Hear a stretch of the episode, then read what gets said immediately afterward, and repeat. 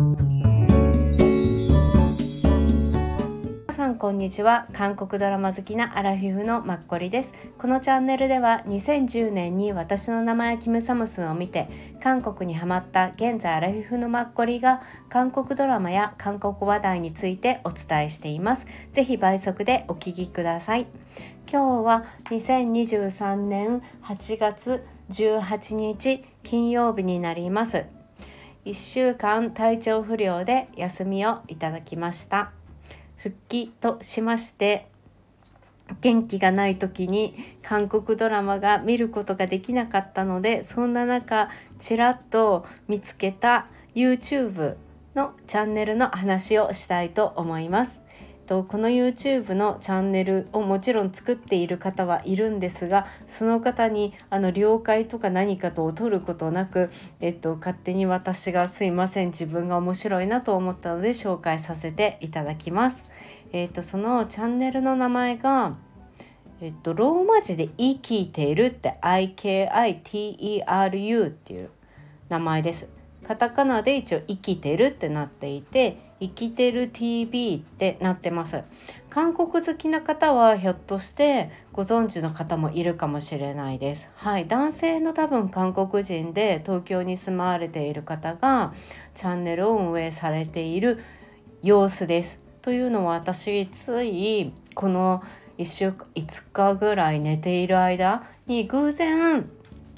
あの YouTube から勧められてなんか見たら見入ってしまったっていう感じです。で結構この方多分4年ぐらい前から YouTube をされているようでチャンネル数あ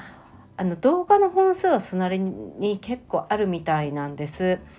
しかし私が見たのは直近の半年ぐらいうん、それがすごく面白くてその前にこの方どういう人なんだろうって思ってちょっとだけあの動画見るのではなくてパーって前を遡ったんですけど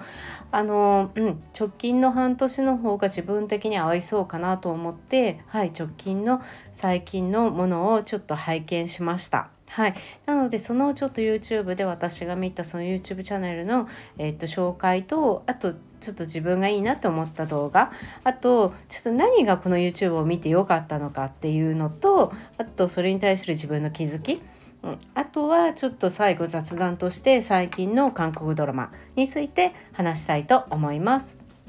あとねえっ、とまあの YouTube からおすすめされたので行き着いたチャンネルなんですけど多分なんです私あの明確に検索もないしない調べないので申し訳ないんですけどこの「生きてるさん」っていうこの方結構皆さんねあのご覧になった方がコメント書かれて「生きてるさん」みたいに呼ばれてるから「まあ、生きてるさん」って私もこのチャンネルの男性のことを呼ばせていただくんですけど多分「生きてるさん」えっと、日本にもう10年近くいらっしゃるのかなで多分新大久保でなんか餃子を作ったりもされてたみたいな感じ。うん、でこちらであの多分けあの国際結婚もしてお別れもされたりでお子さんもあの奥さんの方にいらっしゃったりみたいにするみたいです。で大体なんかこの半年の私動画拝見してたら下町の方下町というか東京の向こう側千葉寄り側にお住まいな感じです。だいたいそのね韓国から来た方たちがそっちの方を、うん、宿泊の場所にしていてあとそっちの方であのご飯食べに行かれてることが多かったのでもちろんあの六本木はなかったけど銀座とか新宿渋谷とかそういうところも出てくるんですがあの近場だとそっちの方が多かったのであそっち側なんだなって私は逆に新宿よりも神奈川方面に住んでいるので全然そちらの方は知らないのでこういうお店があるんだっていうのとあとやっぱりあののどかというか住宅街ですごく歩きやすそうで逆にあの宿泊される方たちは落ち着いて過ごせるんじゃないかなっていうのをすごく感じました。はいでえっ、とその方の紹介でしょ？でえっ、とそうえっ、とねおすすめの私がそのムービーはこの半年って言ったんですけど韓国から多分この方が知ってる後輩とかが遊びに来るんです。あとお母様と大おば様とかお母様と直近だとお母様とお母様が仲いいおじさんとか、うん、ご本人のお父様は多分他界されていて、はい、なので韓国で自分が、まあ、おじさん、まあ、父親代わりみたいに慕っている方とお母様があの旅行に来てるのを今アップしているみたいなんですけどそのねあの後輩たちあと結構そのお母様は口数少ないあの韓国人の女性の方っていう感じなんですけどその大おば様とかもすごいあの卓越した皆さん意見を言うんですね。感想日本に来て観光してる毎日歩いてるだけでもすっごいいろんなところに気が付くしそれがすごいなって思ってなので私のおすすめムービーとしてはですね 5ヶ月ぐらい前にから来てる後輩の男の子一人最初ねここどこだろうと思ったら福岡で撮影してたみたいで福岡で何日か男の子一人来てたのと男の子って言っても20代なんですけどね。でその後に女の子2人多分彼女たちは20代半ばかながえっと旅行に来られて彼女たちは多分東京だと思うんですけどいろんなところ食べに行ったりあと自由とかでお買い物したりとか、うん、なんかねその彼女たちも女の子2人だからどんな感じでキャーキャー結構耳に触るのかなと思ったらすごく観察力も高いしすごいね彼女たちもか可愛いんですよ。言うことが。一生懸命すごいいろんなところに気が付くし。いや素晴らしいなと思って。あと秋葉結構みんな秋葉にも行ったりマスコットを買ったりね。やっぱりみんな今20代の韓国人の方って日本の漫画とかを読んで当たり前に生活してきてるのでそれが何が好きっていうのがご本人たちの中にあってそれのちっちゃいフィギュアとかを、うん、買ってったりとかして私もそういうところあの行ったことがないからすごい見ててああこんなにいっぱいあるんだっていうのをすごい感じたりうん、でその2人も良かったでしょ？あとはまたねその男の子が福岡で来た男の子が初めての海外旅行で初めての日本っていうので来てあまりに良かったからって言って今度は東京に来たの。しかも1ヶ月もしないうちに来たみたいでその子のやあの新幹線にちょっとだけ乗るとかもあったりしてその新幹線に対してのすごいわーわーってすごい驚いてて私あんまり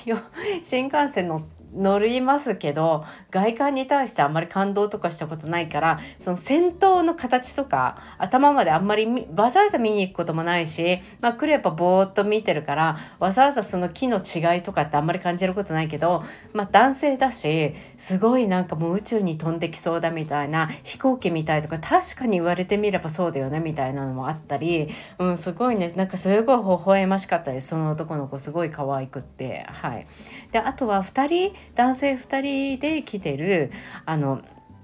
方たち。それが東京でその2人もねすごいなんか韓国人のやっぱり男性の方って特にあの生きてるさんが年齢が上っていうのもあると思うんですよね。でだから多分最初ちゃんとなのかあとやっぱ外に出てくるからなのか最初結構みんなジャケットとか羽織ってきてこの暑い夏とかでもいやそれもすごいなって思ったりするんですけどうんねそれだけでもなんかかっこよく見てたりとかしてですねすごくね良かった。はい。ぜひ皆さん結構見見入っちゃうから すごい見てほしいです。一つ一つはご飯を食べに行く辺とか、とんかつを食べに行く、うどんを食べに行くとか、多分私は結構倍速で見ちゃうんですけど、20分ぐらいとかなのかな、もうちょっとなのかな。なので結構見やすいと思うので、ぜひ見ていただきたい。あと、日本の乗り物に乗るとか、そうですね。うんうん。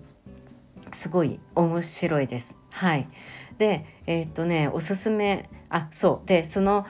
あの卓越とその気づきっていうのがそのさっきお話ししたその方たちのね全員ですよみんな。言うこととか感想がいやすごいよくそんな時気づくよねっていうコメントなんですよ。うん、そうそういうのもすごいなって思うしこう簡単にちょっとだけ話させてもらうとうんとまあ、例えば乗り物とかだったりすると、まあ、皆様動画見ていただければ全然わかるので私が逆に言っちゃうのがあれな方はちょっとここから聞かないでいただきたいんですが例えばまあバスだといろんな高さでボタンがいっぱいあるっていうの？うん、あとポールとかもこう杖とかそういうちょっと荷物が引っ掛けられるようなそういう場所にポールがあるとかあと電車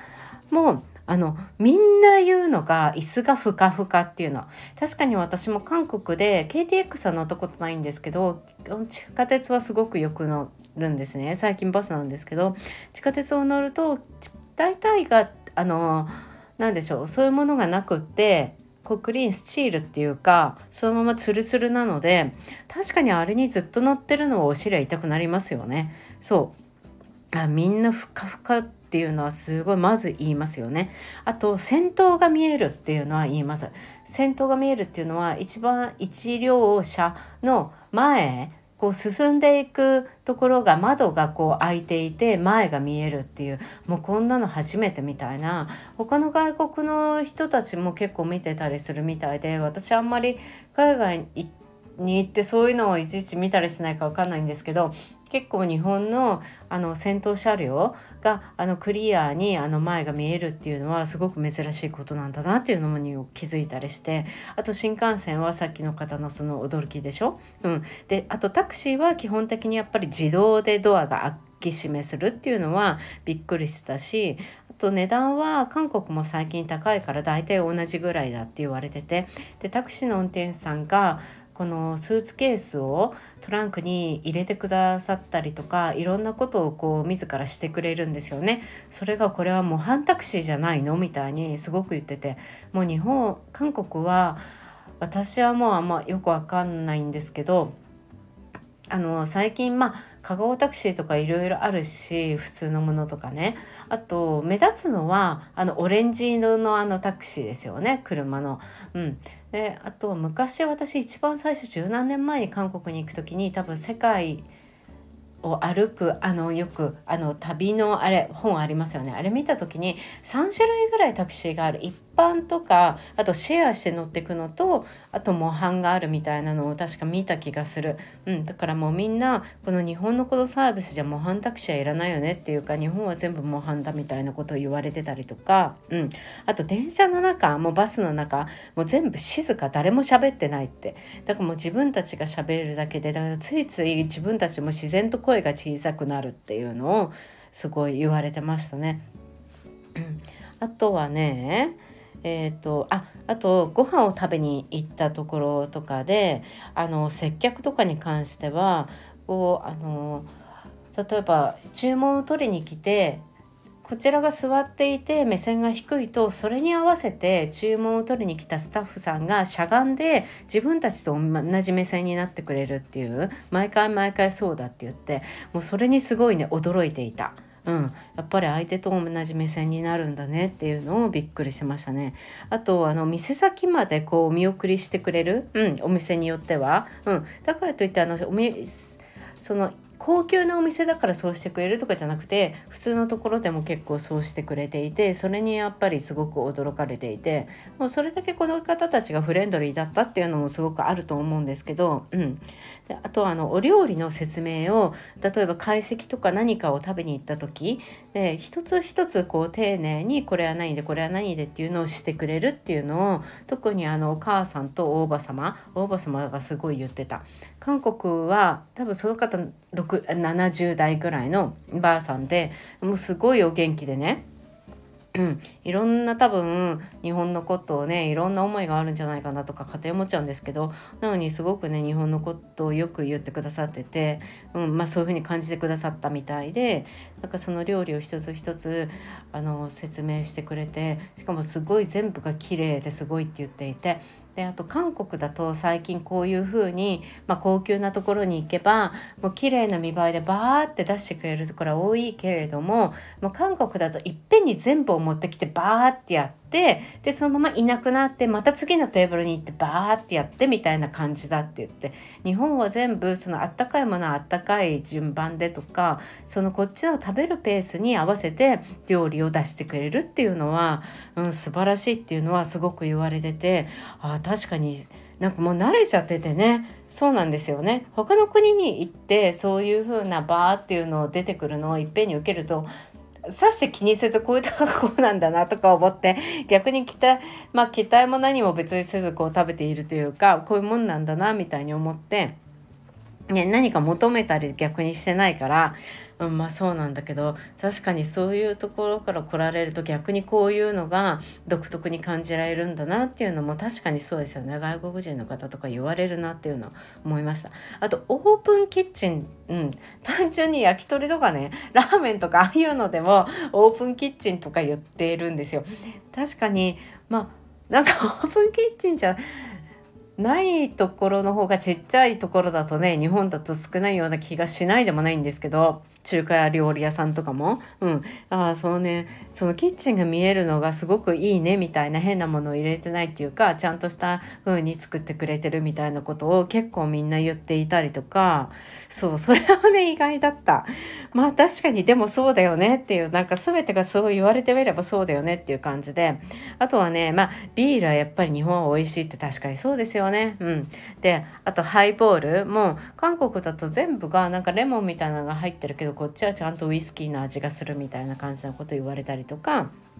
あとねマグロはやっぱりあの海が違うから韓国と日本で食べれるものは違くて当然という感じだと思うんですね。うん、なのであの日本のマグロを食べた時にあなんか韓国だと マグロがまだ冷凍して出してきたばっかりみたいな感じがいつもするみたいに言っててそれは何人かの人が言っててそう確かにそうああそう感じられるんだなって思ったりそうあとね妻を食べる日本まあ私はすごく好きで食べるんですけどこうお刺身と一緒に盛られてるしそとか妻とかを食べたりとかしてその妻を「えこれも食べるの？食べれるの?」みたいな韓国だともう絶対食べないというかもうそれを食べたりすると生活が相当苦しいのか大丈夫かみたいに言われるみたいなあそれだけ新鮮なんだなみたいなこと言って。うん、一人で来た方とかはなんか思想にはまってた、うん、その人もねすごい気づく視点がすごくでそうそう。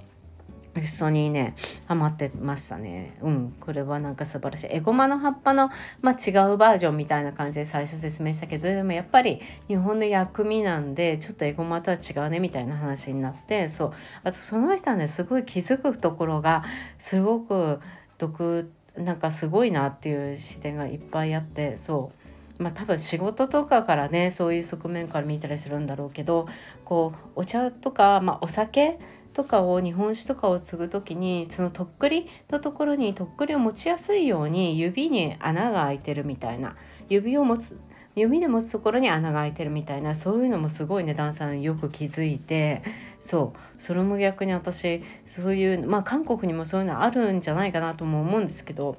ね、気づくのがすごいなって思って一つ一つね細かいところに。そうそう。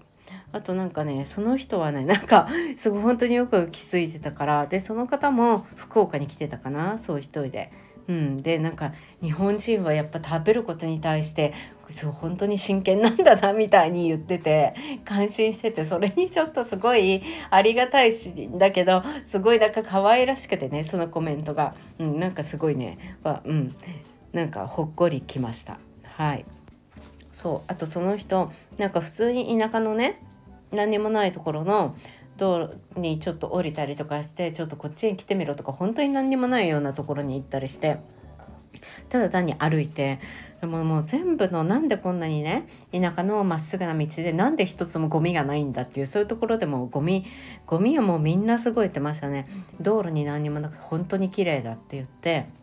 うん、であのそこになんでゴミが普通に韓国だったら缶があったりとかわかんないけどどっかから飛んできたビニールがあったりとかそれなのに本当に考えられないみたいな。で何もない壁、うん、とかがあったらみんなそこをゴミ捨て場みたいにするのになんでこんなに綺麗なんだろうみたいな、うん、で普通のお家うん、田舎のねこう外囲われたりしてないでも綺麗にやっぱりそのお宅もこう外をちゃんと綺麗に自分たちのお庭と何とっていうのを区画したりとかしててもうこんなにそこもゴミお宅の裏とかなんだけどゴミとかもいくつか多分ゴミ箱を分けていてこんなちゃんと綺麗に区別するなんて考えらんないみたいなのを言われてたりとかやっぱりすごいこういうのはもうモラルっていうかもう価値観の問題なんだなみたいなことを言われていましたね。はい、であとそこでちょうどね小学生が歩いてたりとかしてでみんな小学生可愛いから手振ると向こうもすごい一生懸命手振ったりしてて可愛いなんて言ってたんですけどでランドセルに気づいてやっぱもう6年間使うっていうのを聞いてへえみたいな他の方も言われていて6年間やっぱり物を大切に一つのものを使うっていうのはすごいっていうのは言われてましたね。で他のそう女の子たちもやっぱり洋服を買いに行った時あと下島とかに行った時とかにもやっぱり日本はいろんな多様性があるって言ってたんですよ。うん、いろんなファッションがあるって韓国だと今これが流行りっていうと全部がその流行りになっちゃって前あったものとかそういうものは全部なくなっちゃって全部が変わっちゃう。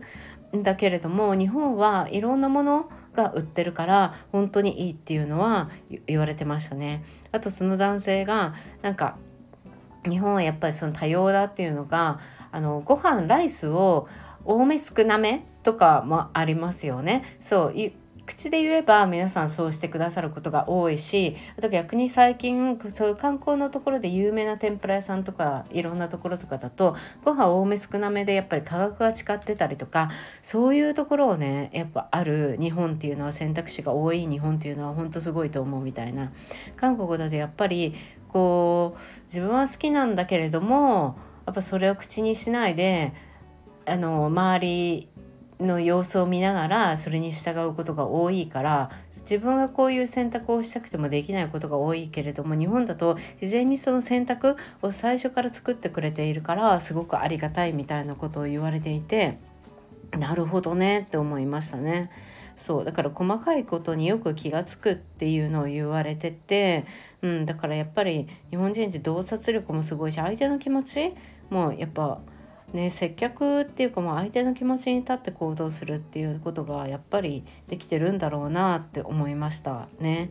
うん、やっぱり自分たちがよくしてもらうと相手にもよくしようって思うからやっぱそれが連鎖になっていくのがいいんだよねって多くの方が言われてて最近韓国ではなぜかみんなが怒ってるような感じだみたいに早く早くみたいなよくわからないけど早く早くでもう怒りが充満してるような感じとか言っていてだからあの日本みたいにこういうなんか優しい気配りとかいちいちこう気を使ってこっちのことを考えてやってくれてるのがすごくわかるそういうのを見ているとなんかこっちの気持ちもすごく自然と和やかになるみたいなことを言われていてなんか、うん、ありがたいなって思いました。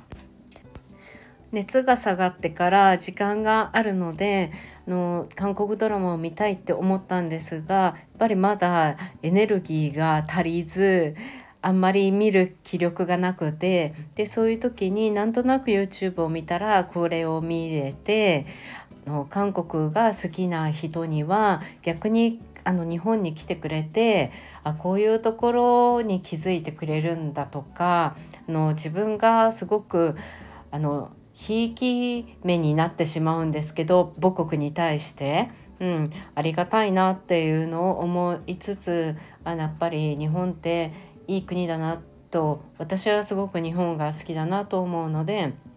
実感しました。はい。なので、あの、体調が悪い方も、こういうものだと見やすいんじゃないかなと思って、韓国好きな方が、ちょっとテンションが上がらない時に、これを見て、なんか、ちょっといい気持ちというか、楽しい気分になっていただいたりと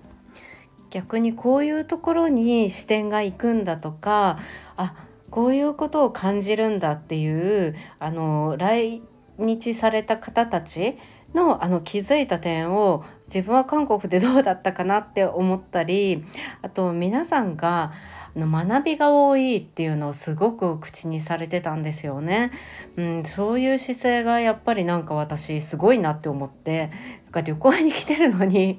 そういうことをなんか考えたりするのっていや偉いなっていうのを、まあ、今回感想を求められて口にしてるから逆にそういう言葉が出るんだろうとも思うんですけれども自分もやっぱり違う国に行ったら、うん、まあいろいろ思うことはあるから、うん、やっぱりねあの旅行っていうのは学びになっていいなっていうのも、うん、思いました。はい、ぜひ皆さん見てみてください。はい、結構またあこの人たちまた来てほしいとか思う人も多いと思います。はい、ああとねそうだ高校生の2人の男の子も来ていて、うん、その子たちもあのすぐ制服で来てるので、うん、すぐわかると思うので多分コンビニで買い物したりとかしてたり、うん、もしてましたね。そうそういいと思います。そうあとこういうところになんか外国人を案内するといいんだなっていうのの参考にもなるかな。そうですね。はい。うん、すごい面白かった。私これからも多分こちらの動画拝見しると思います。はい。プラス、まあ余談、余談っていうか余計なことなんですけど、やっぱり、あの、出る方がいい感じの人たちだと見る気になりますよね。うん。なんか外見的にも。うん、あこの人なんかかっこいいとかあこの人たちかわいいとか、うん、やっぱりそういうのがあのすぐ動画ってわかるからそういうものだとすごい見る気になる、うん、そうじゃないのだとやっぱりあのあんまり見ようっていうボタンを押さないもんなんだなっていうのを同じチャンネルの中でもなんか感じました。なので私のおすすめはどうしても直近のものかなっていう感じになります。はい以上 YouTube 話でした。で、えーと、最近のドラマなんですがちょっと今日元気が出てきたので新しいディズニードラマを見ました。嬉しいです。見たい見たいって思っていたものを見れたんですが一気に何話か見たんですけどまたお話しさせてください。それは、えーと、ムービンっていうのであの日本でも放送されているはず。今9話ぐらいまで、うん、出てますね。ハン・ヒョジュさんがね可愛くって何お母さん役なんてっていう感じなんですけどでもお母さんでもすごい可愛いです。はい、息子さんが大活躍してます。はい、安心のチャテヒョンさんも出てくるしなんかチョ・インソンさんが出てくるって私それも楽しみにしてたんだけどまだ出てきてなくて私見てる間には。はい、であともう一個あのね1話のちょっとだけ見て体調悪くなってやめたのがあってまた見ようかなって思うんだけどちょっと微妙かな私ハン・ジミンさんとイ・ミンギさんでやってる「ヒップハゲ」っていうのなんですよ。ネットフリックスで日本でもやっている、えっとね、ヒップタッチの女王なの。すごいですよねでも確かにあのストーリー的にはヒップタッチっていうのはお尻をこう触るってことですよねお尻を触る女王ってことうんとちょっとこれタイトルだと意味が分かんないんですけどハンジミンさんが例えば動物とかのお尻を触るとその動物の頭の中とか記憶が見えるっていう感じのストーリーなんです。私も最初ちょっとしか見てないからまだ明確には分かんないんですけどなので日本語のタイトルは「ヒップタッチの女王」ですね。はい。で韓国では「ヒップハゲ」っていう感じ。ネットフリックスとあと JTBC 土日です。で韓国では5.8%なのでそれなりにはいあの視聴率はあるんじゃないかなとは思います。はい。これキンターランドの後なんですよね。うん。で私びっくりしたのがねハン・ジェミンさん40歳なの。もう全然見えなくないですか？29とかそういう感じに見えます私あのドラマの中だと。今までも正直そんな感じに思ってきてでも30超えてるんだよなぐらいに思っていたのに40ってどういうことっていう感じですよね。とイミンギさんはまあ38まあそんな感じかなハンジミンさんっていろいろ出てるかあれなんですけど一応直近だと皆さんご存知かもしれないのはあの私たちのブルース、うん、あれでキム・ービンさんの相手役で出てましたね。お姉さんがあの障害がある、うん、っていうその方を一生懸命自分で養ってるっていう感じでイミンギさんは私たちの解放区で3人兄弟の真ん中の男の子の役で出てましたね。はい、で逆に私中断してしまったのがあのねマダン・エンヌンツっていうあの庭のある家ですね。はい、あのあの前話した時から何も進んでいない。結局なんかね暗いからあんまりこうやっぱね勢いで見ないと見れないですよねああいうのってね。でもちょっとうんそう。あとすあそういうのそうこじんまるって無駄のない嘘でしたっけ。あれもえっ、ー、と3話ぐらいの途中まで見ました。はい。もうねもう普通の多分ラブストーリーだからうん、そこまでの推理っていうわけでもないしどうしても他にね内容があるドラマがあるとやっぱそっちを見たくなっちゃうのでこれも多分ねあんまり進まないかな。あとすごい前言ったかすみティンダーっていうのテギョン 2PM のテギョンさんが出られてるのですよね。うん、あと女優さんも有名なね今後有名になっていくような方が出てるの。あれも1話しか見てないです結局。あの話した時の、